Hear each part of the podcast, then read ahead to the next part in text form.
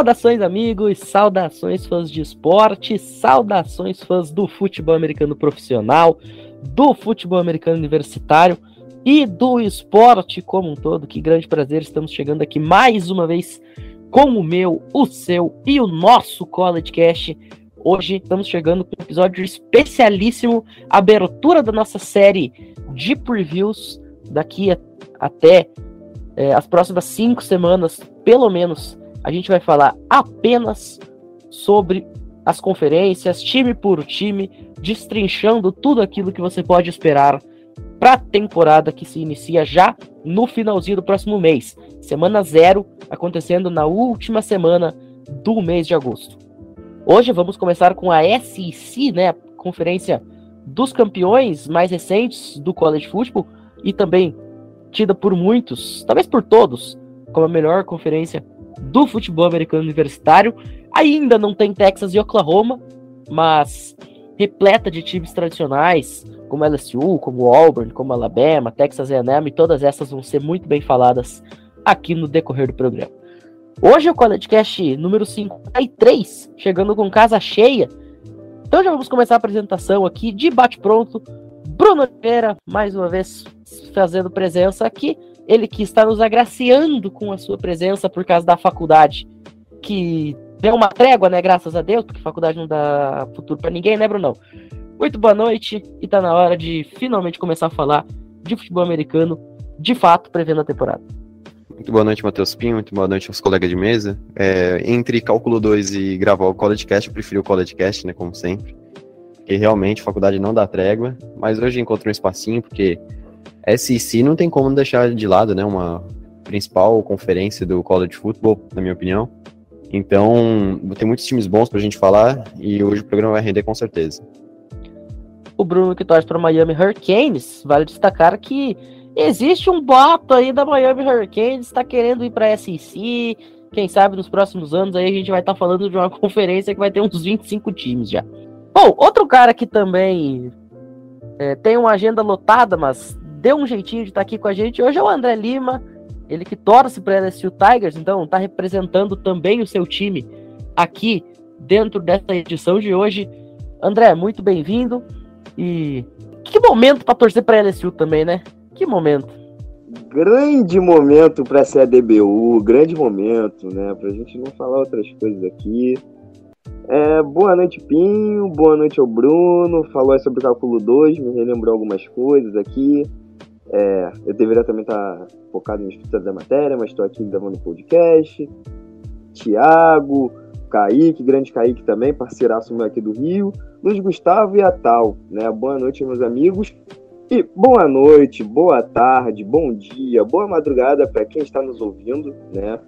É, hoje eu vou falar sobre duas grandes universidades aí, né? Kentucky e a minha DBU. E tem coisas legais para serem ditas a gente promete que vai fazer um esforcinho para não falar só de basquete em Kentucky, né? Bom, saímos da água pro vinho aqui, de dois caras extremamente é, com as suas agendas bastante complicadas, tem que ficar encaixando para lá, encaixando para cá, mudando o dia de programa. Tem um cara aqui que se mandar mensagem às três horas da manhã dizendo vamos gravar, ele topa. Luiz Gustavo Mendes, mais uma vez aqui, presença carimbada, figurinha carimbada do College Cash. Muito boa noite, bem-vindo ao episódio número 53. Eu também quero desejar uma boa noite para todos os nossos colegas aqui, né, que estão no podcast e para as pessoas que estão ouvindo esse episódio do College Cast também. E vamos falar sobre a SEC, né, que é uma conferência que tem muita expectativa para a próxima temporada. Mais uma presença carimbada aqui do College Cast já é o Kaique Pacheco, né, participando mais uma vez aqui do nosso programa, ele que começou a integrar a nossa equipe depois do break que a gente fez pós-draft. Tá hoje aqui falando sobre a Tennessee Volunteers do Felipe Michalski, que hoje infelizmente não pôde estar presente, mas vai representar bem, ele também torce para Tennessee de qualquer forma. Fala Pinho, fala você que nos escuta, bom dia, boa tarde, boa noite. Alô vocês aí da, da nossa bancada aqui, meus colegas. Como o André falando, parceiraço, jogamos juntos e todos os outros amigos aí também de bancada. Alô, você também que nos escuta. É, hoje eu falo de Tennessee Volunteers, né? Vulgo a maior do college football. né? Falo também de Ole Miss, que é rival, tentarei não ser clubista, né? Mas é, essas duas universidades revelaram dois dos maiores quarterbacks de todos os tempos, né? Os irmãos Manning.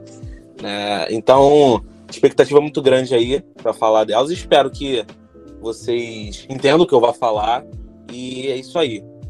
Vamos deixar claro, não foi proposital né, no momento das escolhas das faculdades, não foi proposital eu colocar Tennessee e Ole Miss para a mesma pessoa. Eu nem tinha parado para pensar que eu estava dando os dois irmãos Manning. Né? Isso só me ocorreu mais tarde. E para fechar é, a mesa de hoje, Tawane Rodrigues e Thiago Delandréia, muito bem-vindos vocês também. A Tal, que vira e mexe, está aqui com a gente. E o Thiago fazendo uma participação especialíssima. Aí fugindo um pouquinho do tema NFL, lá do To Read do YouTube, para falar também sobre college e tal. Thiago, muito boa noite. Boa noite, é muito bom novamente estar aqui com, no College Cast. É bom novamente também voltar a gravar alguma coisa com o Kaique, a gente que gravou algumas coisas na tarde ainda.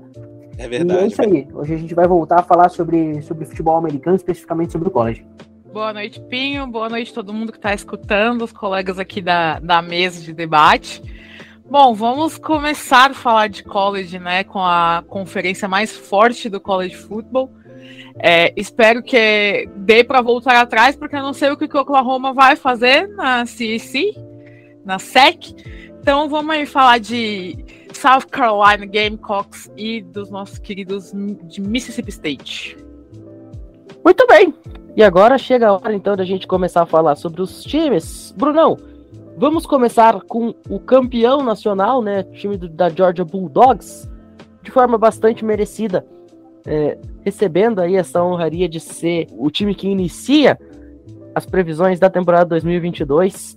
Stetson Bennett está de volta, porém a maior parte do time não. O que esperar de Georgia para 2022? Bom, vamos lá, né? Georgia Bulldogs, como você falou, atual campeão, merecidíssimo. É um time que teve uma defesa extremamente dominante, tem uns dados que eu vou falar pra, daqui para frente, né, no finzinho da, da prediction. Porém, teve muitas perdas, muitas perdas nesse último draft, transfer portal também. É, foi o time que mais teve jogadores draftados na história da NFL, com 15. É, bateu o recorde de LSU de 2020 e Ohio State de 2004, que tinham 14 jogadores escolhidos. E também quebrou outro recorde de cinco defensores escolhidos no primeiro round desde 1967, que não acontecia, né?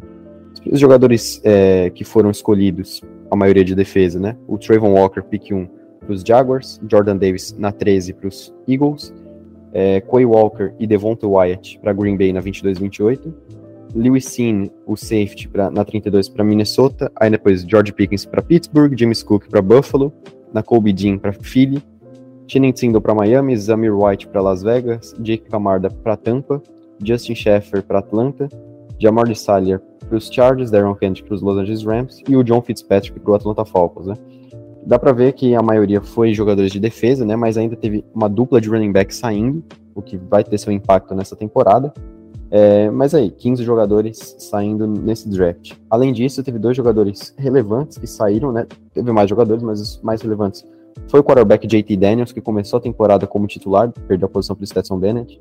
Ele foi para West Virginia. E o wide receiver Jermaine Burton foi para rival Alabama, um move que vai ter muito impacto, o André vai falar daqui para frente. Além disso, eles perderam quatro cornerbacks, dois wide receivers e três é, jogadores de linha ofensiva. Porém, não, não, é só de perdas que Georgia vive, né? É um time atual campeão, tem cinco recrutas de cinco estrelas, todos de defesa, né? Nico Williams, DL, Malak Starks, safety, Marvin Jones Jr., edge, e os dois cornerbacks, Jahin Singletary e Dalen Everett. Porém, eles não tiveram nenhum impacto via transfer portal. Literalmente, não pegaram nenhum jogador no transfer portal. Eu achei um pouco estranho isso, mas é o que aconteceu, né? Agora, falando do time em si para essa temporada, o Stetson Bennett está de volta, e tem uma dupla de running backs que vai substituir o Zamir White e o James Cook, que é o Kenny McIntosh, e o Kendall Milton, o Kendall Milton que já é júnior, e o McIntosh que é senior. Wide receiver perderam o George Pickens para Pittsburgh Steelers e o Jermaine Burton, que seria o wide receiver 1 para Alabama, mas eles ainda têm o Adonai Mitchell, tem aí o, o Led McConkley, então ainda tem um, um, certo talento na posição de wide receiver, mas o principal recebedor vai ser o Brock Bowers, que vai ser sophomore nessa temporada, ele que já fez um sucesso na temporada passada, é, tem tudo para ser o alvo número um do Stetson Bennett, que não é lá um grande passador, mas vai ter seu impacto Sim, senhor. Na defesa é aquilo, né? Foi a, talvez a melhor defesa da história do college football. Vou dar números certinhos. Mas nessa próxima temporada vamos ter o Jalen Carter de volta, o Junior é, defensive tackle, o Nolan Smith Senior voltando também para essa temporada.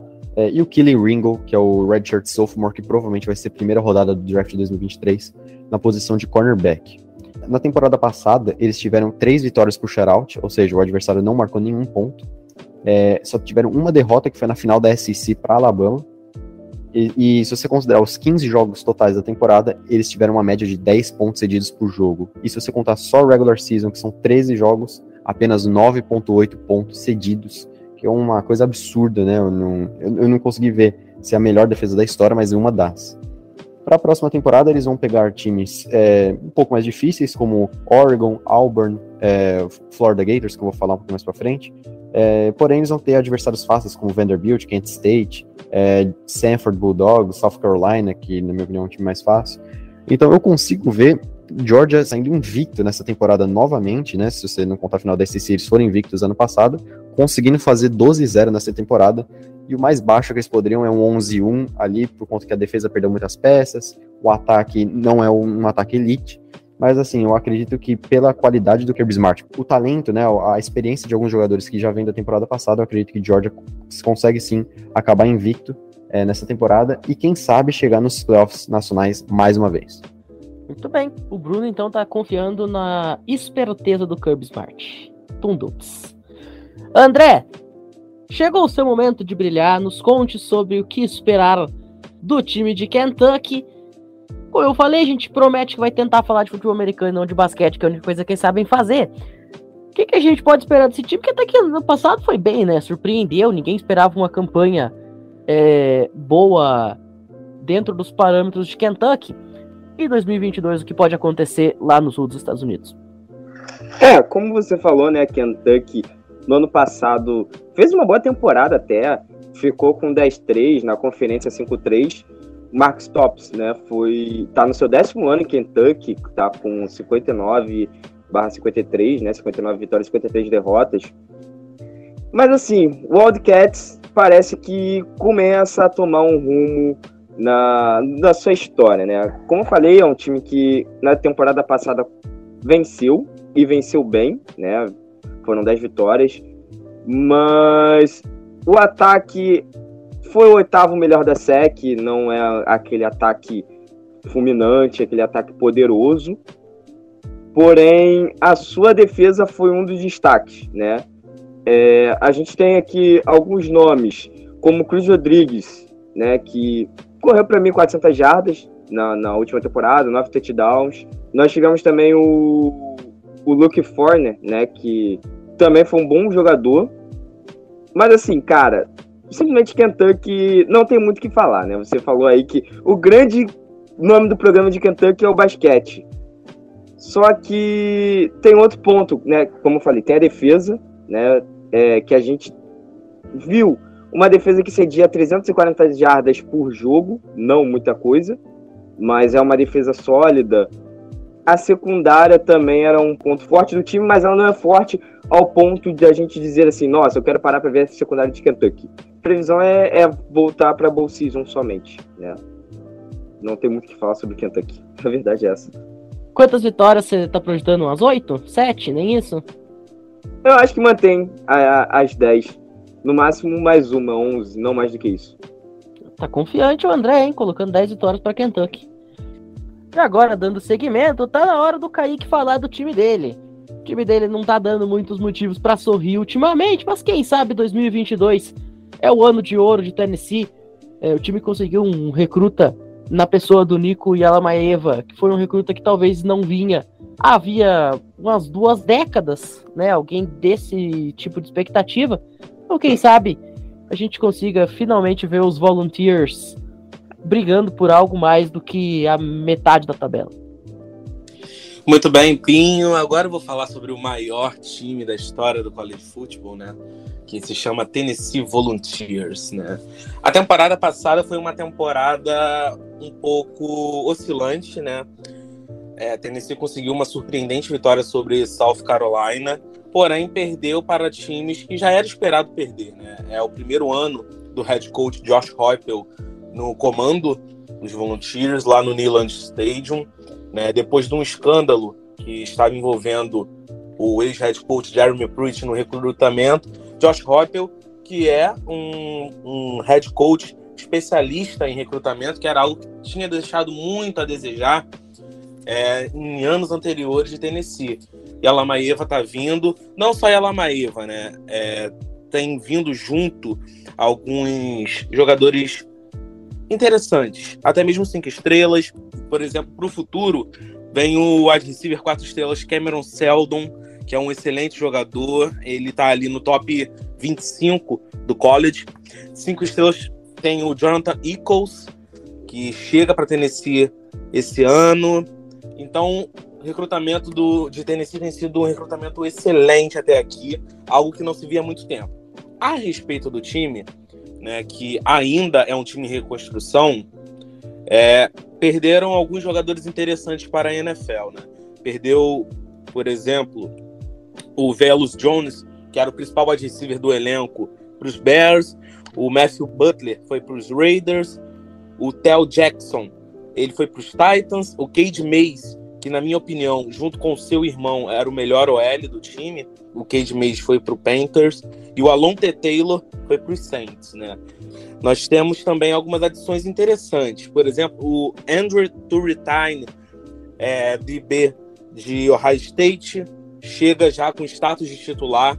Wesley Walker, de Georgia Tech, também reforçando a secundária ali para repor a saída de Alonter Taylor e o Tel Jackson. Eles chegam também já para assumir logo a vaga de titular. Boa notícia também é que o Jalen McLeod e o Trevon Flowers eles voltam para esse ano de senior deles, né? O Trevon Flowers ele chega aí cotado, inclusive, para ser um dos melhores safeties da classe. Vide que alguns bons nomes saíram ano passado. Eu não acredito que, por exemplo, ele possa sair no primeiro dia, mas no início do segundo dia, talvez, né?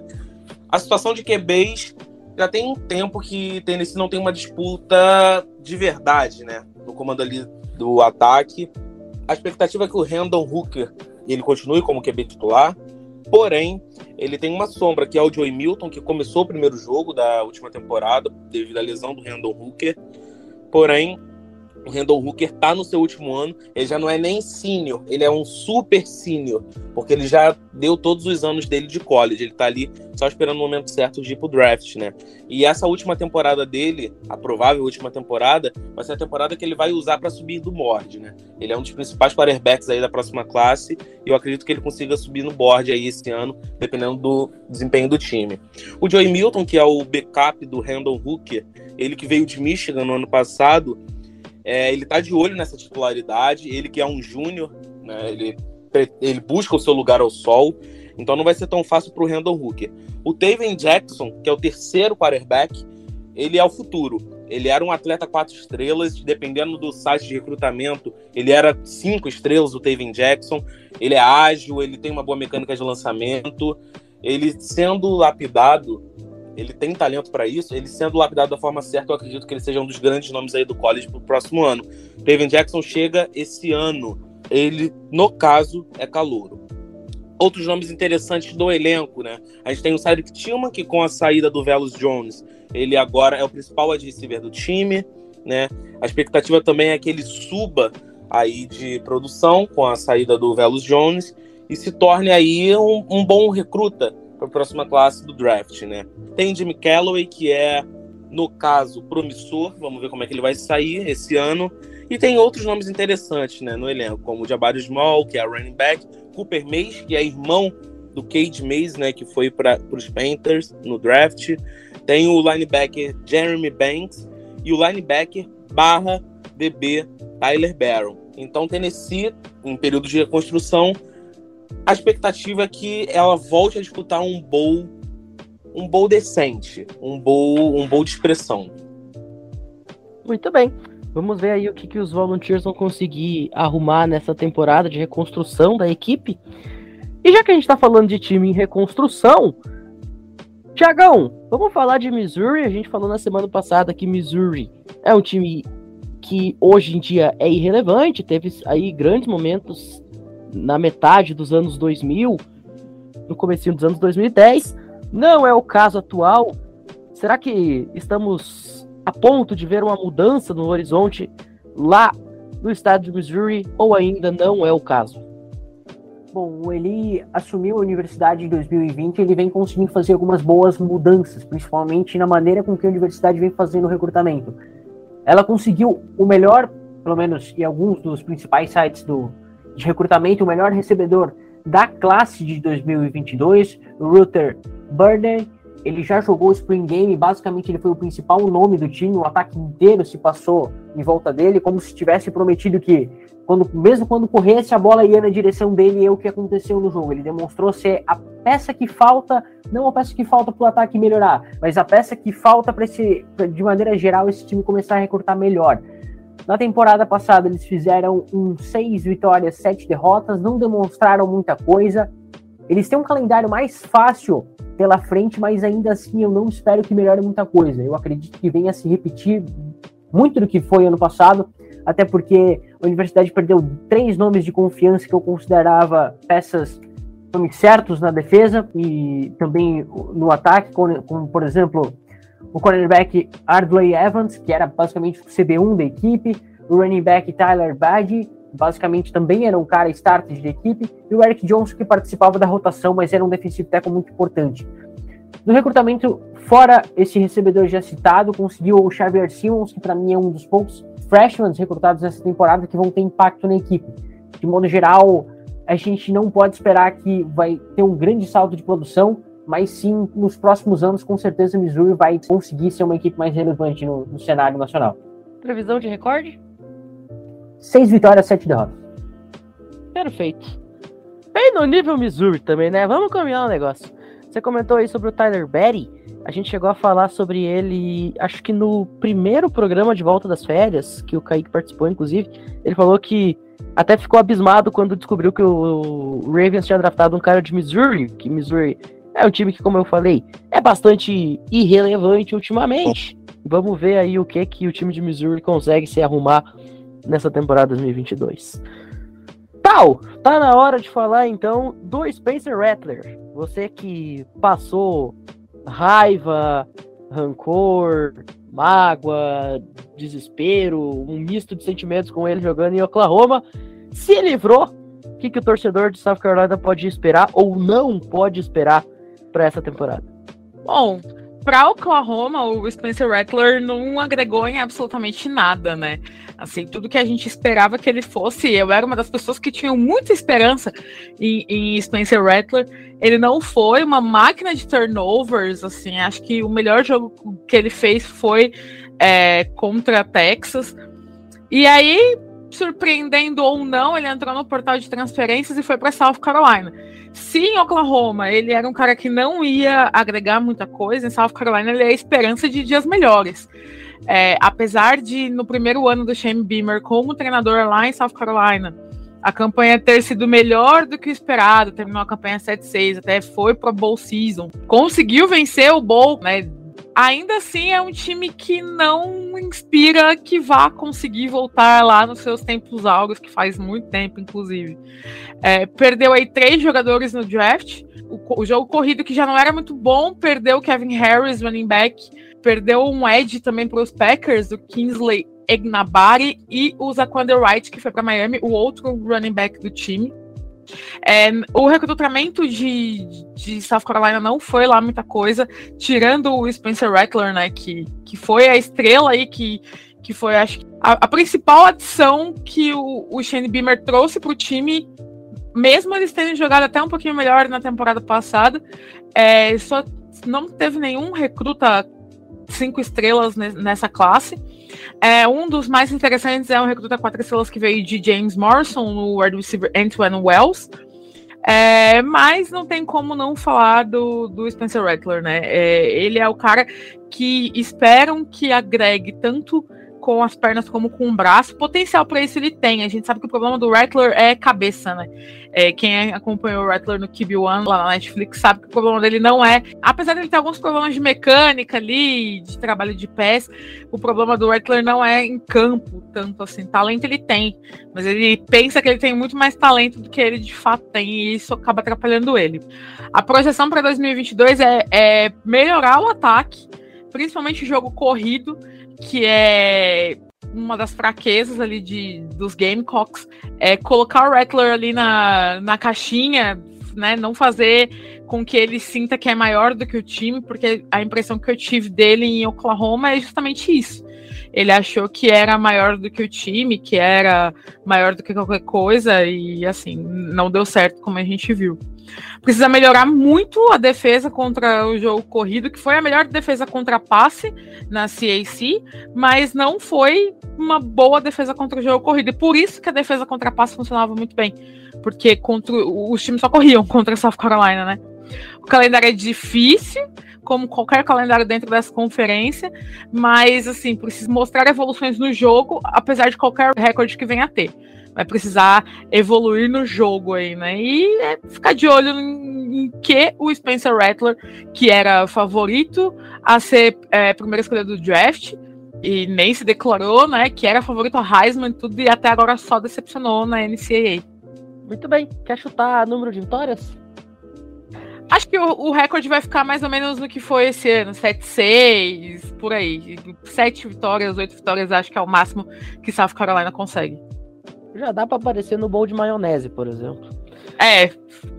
Agora, passando para um time que não vai aparecer em bowl nenhum, o pior time disparado da conferência SEC, Luiz Gustavo Mendes. Ah, Vanderbilt. Ah, Vanderbilt. O único jogador relevante nos últimos 10 anos no, no programa foi o Jay Cutler. Ganhou ali uma certa famazinha por conta da Sarah Fuller, né? Primeira mulher a pontuar na FBS, mas vamos combinar que o forte deles é beisebol mesmo. Futebol americano não é, não chega a ser uma grande coisa lá no, no time de Vanderbilt. É verdade, Matheus Pinho. E para a próxima temporada do College Football, né, a previsão é que Vanderbilt continue sendo o saco de pancadas da SEC. Fazer o quê, né? Essa é a realidade deles. Mas para o segundo ano do trabalho do Clark Lea como head coach da equipe, e por causa de um bom recrutamento que ele está fazendo, eu acredito que o time possa ser mais competitivo em alguns jogos na próxima temporada. Então acho que o time vai ter um desempenho ruim, né, um recorde ruim? Vai, porque né, é Vanderbilt no college football. Mas eu acho que o time vai ter uma pequena evolução no número de vitórias. Então, já que eles foram 2-10 no ano passado, eu acho que eles vão ter um recorde de 4-8 nessa temporada.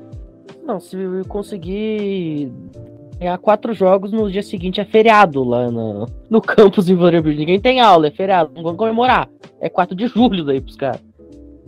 Brunão, agora um time que não pode comemorar quatro vitórias por conta da sua história imensa, mas que ultimamente tá sendo mais ou menos isso aí mesmo, é a Florida Gators o que aconteceu com a jacarezada e como dar a volta por cima em 2022.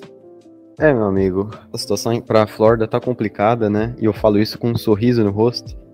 É, porque desde 2020, que teve aquele ataque sensacional, Kyle Trask, o Kader Stone, o Florida não conseguiu chegar naquele nível, perdeu os jogadores pro draft, e é uma, na época tinha uma defesa pavorosa, uma das piores da, da NCAA. Para 2021, o ataque virou ok e a defesa ficou regular. Porém, não conseguiram encaixar isso num calendário difícil e acabaram a temporada 6-6. É, e eles perderam para UCF no, no Ball.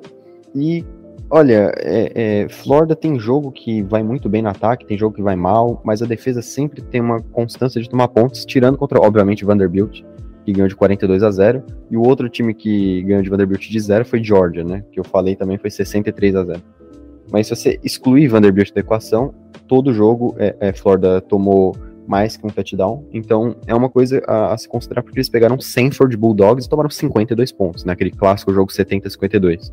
Para essa temporada, Florida perdeu só três jogadores pro draft: o Kyrie Lan para Buffalo na 23, o Zachary Carter para Cincinnati na 95, E o Damian Pierce, o Zachary Carter é defensive tackle, e o Damian Pierce running back para Houston na 107. É, no transfer portal, eles perderam quatro jogadores, o Jacob Copeland para Maryland, wide receiver, o Ed Chris Copeland, acho que são irmãos, para Michigan State, o Mohamed Diabaté, linebacker para Utah, que vai ser o primeiro adversário de Florida nessa temporada, e o Tyron Hopper, que também é linebacker, foi para Missouri.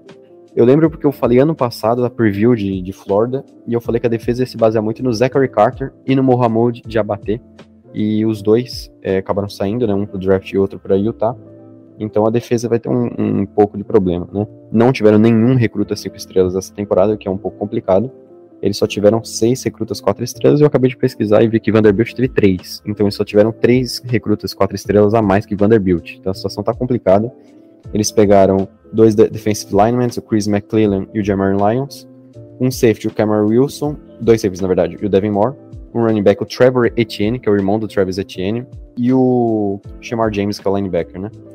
E também eles fizeram uma limpa no Louisiana Raging Cajuns, porque no Transfer Portal eles pegaram o Cameron Waits, tackle, o Osiris Torrance, o IOL e o running back Montreal Johnson, todos de, dos Raging Cajuns, e o cornerback Jalen Kimber de Georgia. Então é uma adição muito importante para a defesa de, de Florida. Mas além disso, o ataque vai ficar no Anthony Richardson, tentando se desenvolver, né, com o Jack Miller é, é, na cola dele. Mas assim, tem o running back Monster Joseph que chegou agora, o Nico Wright. Só que o ataque não é um ataque bom, né? Não tem nível. E a defesa vai se basear no Brenton Cox Jr. e o, o Jalen Kimber. Fora isso, é um time muito limitado, né? não vai conseguir é, ganhar muitos jogos. Tem um calendário difícil que vai pegar Georgia, Texas A&M, que eu vou falar daqui a pouco. Vai pegar LSU, que tem um time é, legalzinho. Kentucky, Utah, que é atual campeão da, da Pac-12. Então, eu vejo o Florida ganhando 5, no máximo 6 jogos essa temporada, tentando pegar um bolzinho bem fraco. É, a situação tá bem complicada para Florida e não tá dando para um teto de evolução para esses próximos anos, não. Que fase lá em Gainesville, como diria Milton Leite, hein? Estamos falando da Florida Gators ganhando cinco jogos, seis com muita sorte, suando sangue, fazendo das tripas coração. Que momento. Bom, um time que não precisa suar sangue, não precisa fazer das tripas coração para ganhar, que muito pelo contrário, como diz o Nicolas Terziogo, ah, que bom seria se a Alabama perdesse todo dia, os caras simplesmente ganham tudo. André, conta pra gente o que a gente pode esperar da Alabama Crimson Tide para 2022, a não ser, obviamente, mais uma final nacional.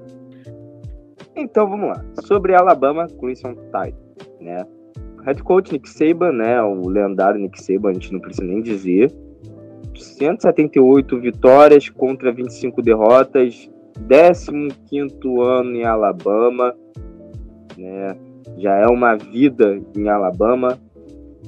2021 fez 13-2, conferência 7-1, vice-campeão do college football, né? Uma, uma das maiores hegemonias que tem no, no, no futebol americano mundial. Né? Não precisa falar muito sobre Alabama nesse quesito. Mas, como acontece no college, nós temos aí né, algumas mudanças nesse time de Alabama. Como sempre acontece no college, por conta do draft, a principal posição do, do ataque né, do time de Alabama é que Bryce Young permanece, né? Isso todo mundo sabe. E o como ele vai nesse segundo ano dele, como, como quarterback principal. Ele vai ter a companhia do running back Jamie Gibbs Jr., né? Que vem de Georgia Tech. E, assim, é um running back até que versátil, né? Ele é um, é ele é um bom running back, tanto correndo quanto recebendo passes. Então vai ser sempre uma válvula de escape ali. Ele teve 59 passes recebidos para 768 jardas e cinco touchdowns. Então, é um, é um número ok, né? Mas ele só teve 20 corridas na última temporada como running back, né? Posicionado no backfield. Alabama vem de, de uma temporada que perde para Georgia e Nick Saban não gosta de perder, a gente já sabe disso, todos sabem.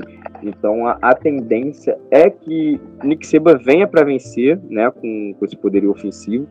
A linha ofensiva, né, é, é, um dos pontos também que é sempre forte de Alabama, sempre leva bons offensive lines para a NFL, né? E mesmo tendo perdido alguns nesse último draft, ele já repõe, já o importante de diferença está aí. Por exemplo, trouxe o Thales de Vanderbilt, que é o left tackle, que é bem forte, bem físico, é bem o estilo mesmo de, de Bama, sabe? Mas também é um civil line versátil, onde ele consegue controlar bem para as corridas, abrir gap para o seu running back, fazer a leitura tranquilamente. E outro fator importante é, é montar uma defesa sólida, sabe? Alabama também sempre teve uma, uma boa defesa e, e espera que isso tenha novamente nessa temporada. É, foi um dos pontos onde se destacou na última temporada também. A, a ideia é manter, né, e ser predominante ainda mais, ainda mais depois de uma derrota para Georgia, Bulldogs, do jeito que foi. Então, espera-se bastante sobre esse time. Um jogo interessante nessa temporada para eles é LSU, né? Mas Arkansas também é um jogo, jogo interessante no, no dia 1 de, de outubro. E a minha expectativa é que permaneça com, com o mesmo retrospecto da última temporada, sabe? Com apenas duas derrotas, ou até uma derrota só na, na, na temporada no máximo. No máximo duas, entre nenhuma e duas, mas provavelmente vai ficar entre duas e uma. É muito difícil terminar a temporada sem nenhuma derrota, mas é um time dominante que provavelmente vai estar novamente no final do ano, na Bowl Season, né? Entre os qualificados para o College Football Playoffs em janeiro e jogando a final, provavelmente, em janeiro. E, e como a gente conhece, eu falei, Nick Saban vem para mais um título. Muito bem. Dando prosseguimento aqui, então, Kaique, você falou da universidade de um dos Mannings, né, que é a Tennessee. Vamos passar para a universidade dos outros Mannings, né? Tanto o Papa Art quanto o Eli jogaram em Ole Miss inclusive que está em festa, conseguiram o primeiro título de College World Series de sua história. E vem de uma temporada sensacional no futebol americano, né? Conseguindo colocar o Matt Corral no draft, uma temporada muito acima das expectativas. O que esperar do 2022 dos Rebels? Muito bem, Pinho. É, Ole Miss, um Mississippi, né? Com o seu head coach, Lane Kiffin, ele foi do inferno ao céu, né? Na última temporada. Foi uma campanha surpreendente, ela conseguiu um 10-3 ali com resultados muito expressivos, quase abocanhando ali uma semifinal ali nacional. Porém, é, perdeu muitos jogadores, né? Como vocês falaram, é, conseguiram colocar o Matt Corral no draft, perdeu, né? E um dos pontos a ser considerado em All Miss é, para essa temporada é a disputa ali na posição de quarterback, né?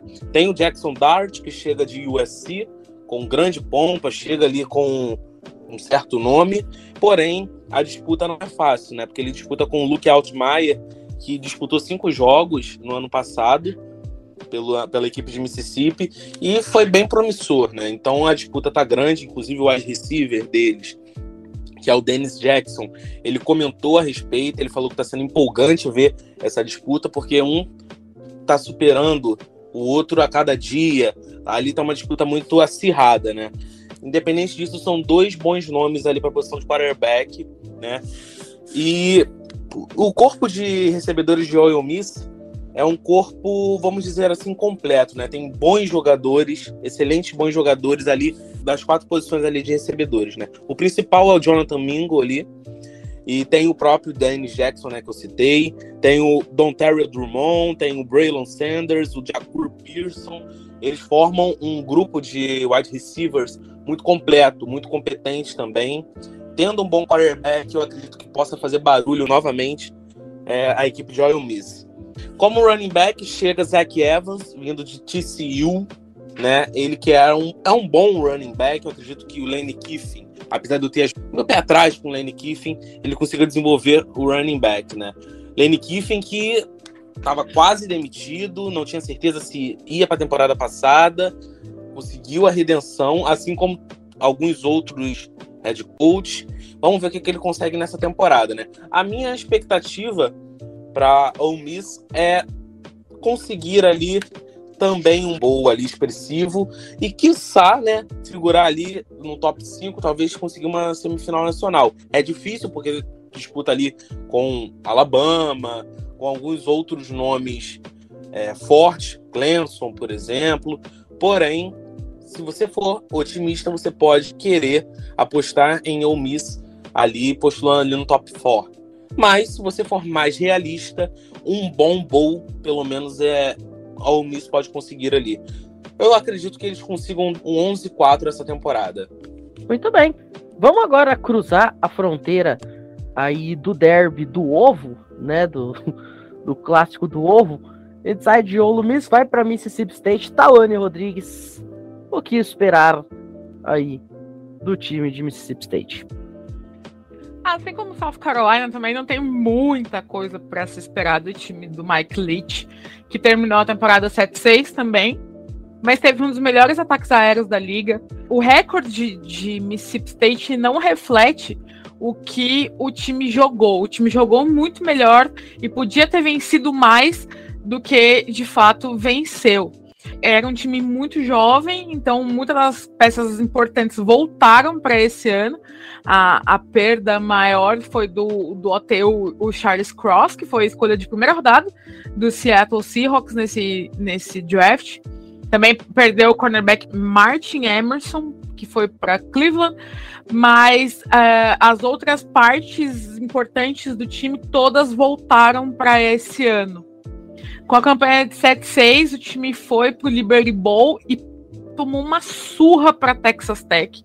É, perdeu de 34 a 7 e aí deixou uma impressão ruim, assim, uma expectativa ruim no torcedor que viu o time jogar tão bem, de deixar algumas vitórias que eram mais plausíveis escaparem, e aí chega no, na bowl season e ainda toma uma paulada dessa. Então é, aí foi uma das, dos fatos negativos do time, né? Não teve nenhuma edição que que chamou tanta atenção, só o DL Trevor Williams, que é o número 25 da nação na posição, mas é, é, como voltou bastante gente, o time não, não fez um, um recrutamento tão forte. A projeção para 2022 é transformar esse bom futebol que jogou em vitórias, melhorar esse recorde aí. É um ano de reformação para o Will Rogers, jogou bem o ano passado, já tinha jogado bem no ano de calor. Ele estabeleceu recorde de universidade para passe completo, para jardas, para touchdown. Então ele precisa se afirmar, né? O último ano provavelmente ele se declara para o draft. Então é uma projeção de coisas boas para para Mississippi State. Aí o projeto que eles tenham pelo menos aí nove vitórias nessa nessa temporada, que seria excelente, né? Mas os mais otimistas ainda esperam que tenha 10, 11 vitórias, o que eu acho bem difícil, porque a conferência é difícil, o calendário também não é fácil. Então eu projeto aí nove vitórias e vai estar tá na Bowl Season de novo, né? Então, se conseguir transformar o bom futebol em, em vitórias, em coisas positivas. Então tem tudo para ser um bom ano para a galera lá de Mississippi State. Muito bem. Agora a gente vai para outro time que também surpreendeu na temporada, né? Tiagão, Arkansas Razorbacks. Acho que ninguém esperava o time de Arkansas é, vencendo jogos como, por exemplo, contra Texas Longhorns e conseguindo aí fazer uma campanha bem acima do ponto 500. E em 2022, com a perda, por exemplo, do Traylon Burks, dá para repetir o que foi feito no ano passado? Sam Pittman, que é o novo treinador, novo não, né? Ele assumiu a universidade também em 2020. Ele tinha um plano muito bem definido a respeito do que fazer com a universidade, formar a linha ofensiva, e isso que ele fez. O jogo corrido é uma coisa que funciona, então, se o jogo corrido funciona, as equipes se preocupam mais em parar a corrida, e com isso o jogo aéreo funciona. Foi assim que o Trevor Bucks cresceu no, nos boards, foi draftado tão alto na 18 também tiveram duas outras perdas, como o defensive tackle Josh Rideway, que é um jogador que sinceramente vai fazer muito mais falta que o Trevor Bucks vai fazer no lado do ataque. Montarek Brown também, cornerback, acabava por ser como um níquel, mas era assim um jogador confiável nessa defesa. E para suprir essas perdas, Arkansas buscou jogadores aonde? No portal de transferência, e foi ali os principais nomes que vieram para recompor essa defesa e o ataque. O Jaden Hasselwood, vindo de Oklahoma, Oklahoma que perdeu seu treinador e perdeu mais uma porrada de jogadores que o acompanhou ou simplesmente buscaram outros rumos. O Hasselwood era um cara que foi recrutado como cinco estrelas para o Oklahoma, agora busca repetir o que o Trayvon Burks fez e conseguir sair provavelmente numa primeira rodada, segunda rodada, mas com certeza vai ser o principal nome desse ataque.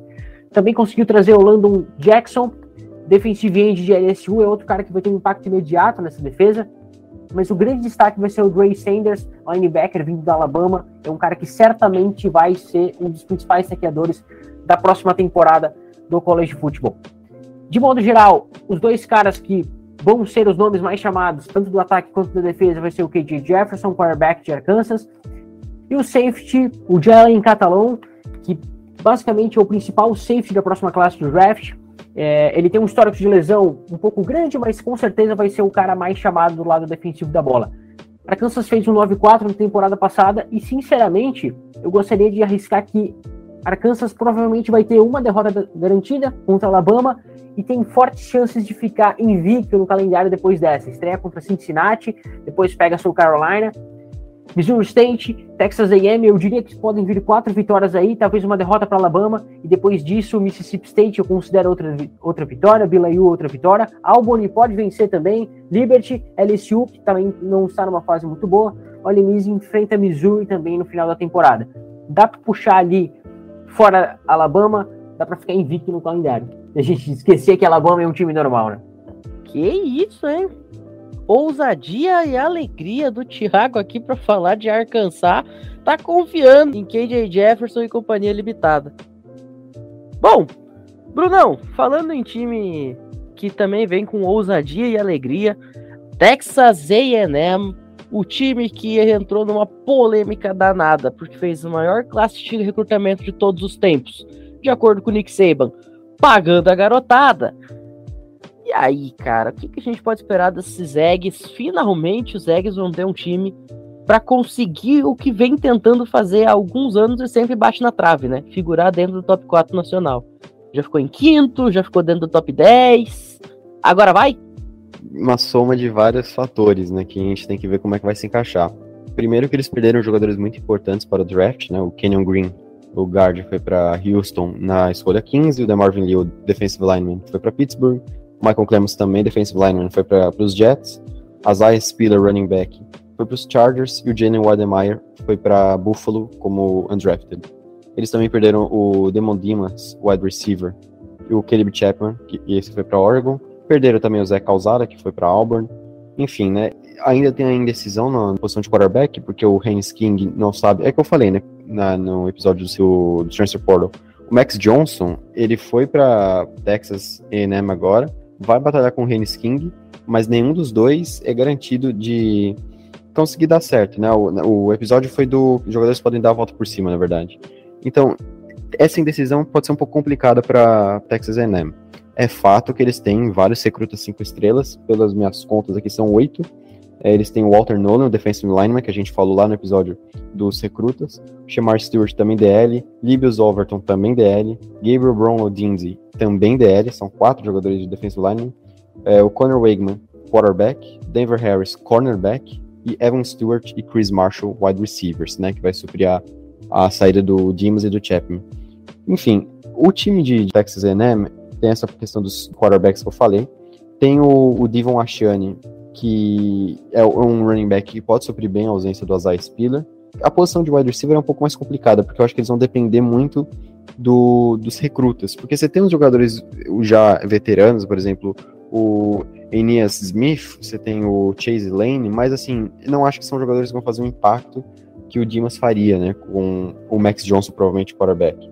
Agora, na defesa, você tem jogadores um pouco mais experientes, não, não tem nenhum destaque individual, mas assim, acho que o conjunto pode fazer um trabalho bem feito. Ano passado, eles enfrentaram Alabama, tiveram quatro derrotas na temporada e não perderam para Alabama, que isso foi incrível, né? Aquele jogaço lá do Zé Causada. Eles perderam para Arkansas por 10 pontos, Mississippi State por 4, Ole Miss por 10 e LSU por 3 pontos, né? Então nenhum dos, dos jogos foi um, um placar elástico. Então dá para ver que eles têm uma qualidade assim de bater de frente com quase qualquer equipe da NCAA. Resta ver nessa temporada. Né? Eles têm um calendário não tão difícil, né? Eu acho que uma derrota é muito provável é para Alabama, né? Que é praticamente impossível você conseguir vencer Alabama por dois anos seguidos. Tem jogos interessantes contra a minha Miami Hurricanes, né? Que eu tento não me levar pelo clubismo. Eles vão enfrentar ainda Arkansas, que tem um time lá que o Thiago acabou de falar. Você tem é, Mississippi State, que a Tal falou. Enfim, Auburn. Então, cara, é, eu acredito que Texas A&M consiga vencer 11 dos 12 jogos, só perder para Alabama, né? Claro que eu, eu acredito que é possível eles perderem um jogo para o Miss ou para Miami, um desses jogos aí, é provável. Então eu acredito que eles vão ficar na faixa de 10, 11 vitórias e vão ficar batalhando, ficar naquela zona de top 10, top 5, né? Depende se eles perderem um ou dois jogos. Se perder um, para mim eu acho que eles têm totais condições de chegar no semifinal nacional. Se eles perderem dois jogos, eu acho que top 10 é a faixa que eles vão ficar nessa temporada, mas um futuro brilhante espera a equipe do, do Dimo Fischer. Eu lembro que em 2014 se falava muito na época da Copa do Mundo, ah, a seleção da Bélgica ainda não é a Copa deles, a Copa deles vai ser a próxima. Eu acho que Texas A&M tem muito disso, tá? Ah, 2022 eles até podem chegar, mas o ano desses caras vai ser 2023. Classe de recrutamento que eles fizeram agora, quando esses caras entrar em campo. Eu acho que tem muito disso também, né? É, é um time que pode fazer muito barulho esse ano? Pode, claro que pode. Mas talvez seja um time que esse ano vai ganhar a casca que precisa para daí sim, no ano seguinte, fazer o barulho que Georgia fez, por exemplo, né? De contrariando todos os tipos de prognóstico, faz um ano como o time dos Bulldogs conseguiu fazer. Luiz, a gente falou sobre Alabama, que é um time que ganha, ganha, ganha, ganha e ganha. O rival deles nem tanto ultimamente, né? Já não faz uma grande temporada há quase 10 anos o time da Auburn Tigers e aparentemente não vai ser em 2022 que esse cenário vai mudar. O que esperar aí dos rivais dos Crimson Tide? Sobre Auburn, para 2022 eu acho que a próxima temporada vai ser importante para o futuro do programa de futebol americano na Universidade de Auburn, porque o Brian Harsin está com chances de ser demitido nessa temporada, ele está a situação dele está complicada na equipe e ainda mais né, que a equipe perdeu o Bo Nix para a Oregon no Transfer Portal. Aí eles trouxeram né, o Zach Calzada de Texas A&M no carrossel de quarterbacks né, que tivemos no portal de transferências. E com o Zach Calzada fazendo dupla com o Tank Bigsby no jogo terrestre, né, que é acho que é uma dupla que pode se destacar na próxima temporada. Eu acho que o Brian Harrison vai utilizar bastante esses dois jogadores para tentar se salvar na equipe, né? E levando tudo isso em conta, eu acho que a Auburn não vai ser uma das principais equipes do país, mas eu acho que a Auburn vai ter uma boa temporada e eu acho que eles vão ter um recorde de 8 e 4 na próxima temporada. Tá achando que vai ir melhor do que eu. Eu, eu acho que a Auburn não chega em 8. É, pode ser também. Muito bem. E agora, para fechar, o último time da SEC pra gente prever André Lima se delicie falando do seu time, LSU Tigers, ou como você gosta de dizer, a DBU, né? A Universidade dos Defensive Backs. O que esperar desse time para 2022? Então, LSU Tigers, né?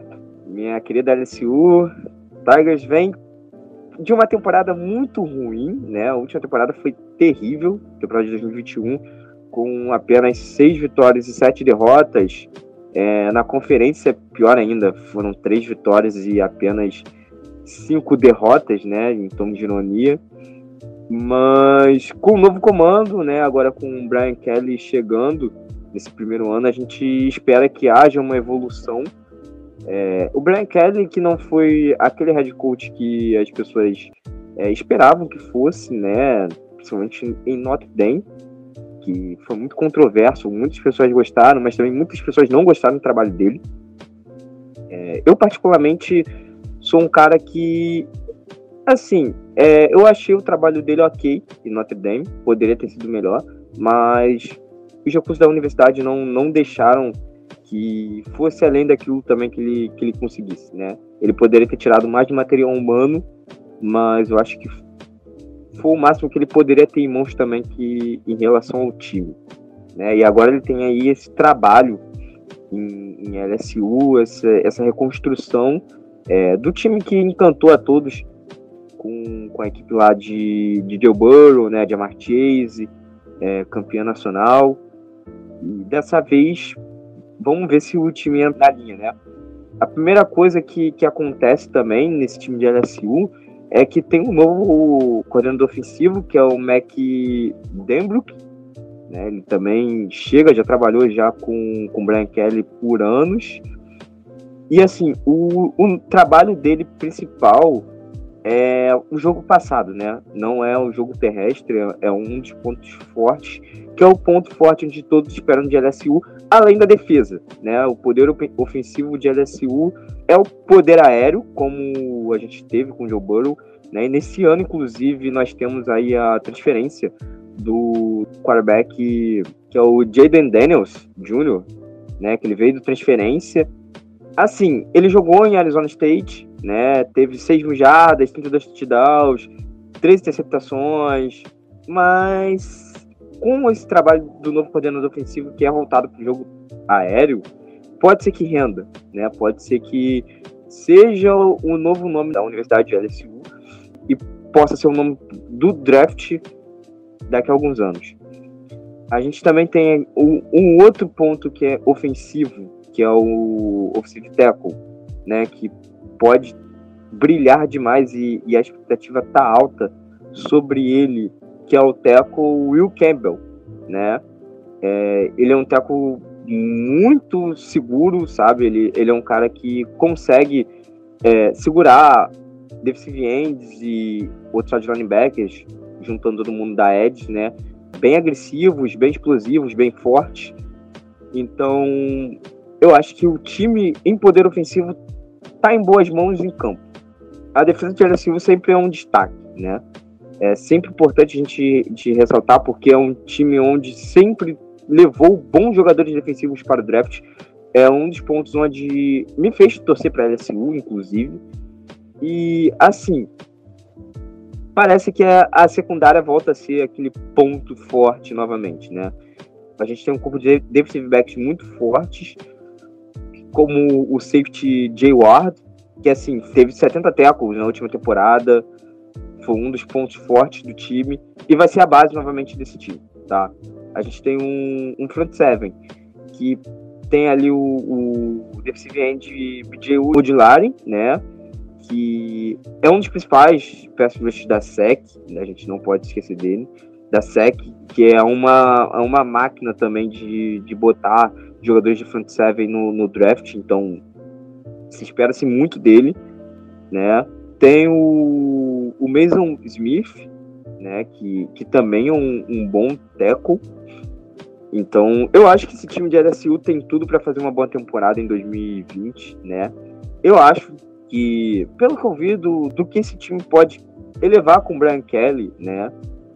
E ainda mais com, com essas novas aquisições que vieram através do, do portal de transferências, eu acredito que, que esse time faça um 8-5, sabe? Talvez um 9-4, mas eu não vejo fazendo mais do que isso, sabe? Tem jogos que claramente vão ter derrotas. Por exemplo, um jogo que vai ser um problema é uma das partidas mais esperadas de temporada, né? Que é contra a nossa querida Alabama, a, a, expectativa desse jogo é que talvez perca, né? E eu, eu tô botando como uma derrota realmente, porque o time de Bama sempre é mais forte nos últimos anos, principalmente do que o de, de LSU. Tirando no, nos anos que teve Joe Burrow, né? Depois que ele foi embora, é, se transformou num time mais fraco do que de Bama. E como é um ano de reconstrução, né? A gente acredita, não somente eu, como muitos torcedores de, de LSU, que essa pode ser uma derrota na temporada. Muito bem, chegamos assim então ao final das previsões. Mas agora é o momento bolão aqui no College Cast, de bate-pronto, sem pensar, sem justificar, só dando a resposta. Bruno, campeão da SEC em 2022? Alabama. Tal? Alabama. Luiz? Alabama. Kaique? Alabama. André? Alabama. Tiagão? Arkansas. Eu não sei se isso foi sacanagem ou se foi real. eu não tava esperando. Eu não tava esperando. Essa, essa aí foi inesperada. Eu vou de Alabama aqui também, porque, cara, se apostar quanto Nick Saban é impossível. Gente, muito obrigado pela participação aqui hoje. É, nesse programa aí que foi um pouquinho mais corrido devido à quantidade de times que a gente tinha para falar. É, agradecer a disponibilidade de todo mundo aqui. Semana que vem tem novo College Cast fazendo previsão de conferência. Nesse caso, vamos falar da Big Ten, ainda sem o CLA e USC, né? A Big Ten ainda com seus 14 times. É, aguardem, Né? Vamos ter aí também na sequência programa sobre a Big 12, vamos ter programa sobre a ACC, vamos ter programa sobre a Pac-12, vamos ter programa sobre o Group of Five, tem muito conteúdo no College Cash até a bola começar a voar nos campos universitários dos Estados Unidos e em Dublin, porque do nada tem um jogo perdido em Dublin. E já que o assunto de hoje foi SEC, nada melhor do que fechar a edição de hoje com as duas equipes da SEC que estiveram na College World Series de 2021 a gente abriu o programa aí com Dynamite Fight Song da Vanderbilt Commodores. A gente encerra então com Hail State Fight Song Mississippi State. Para todo mundo que ouviu a gente até aqui, nosso muitíssimo obrigado e até a próxima. Valeu!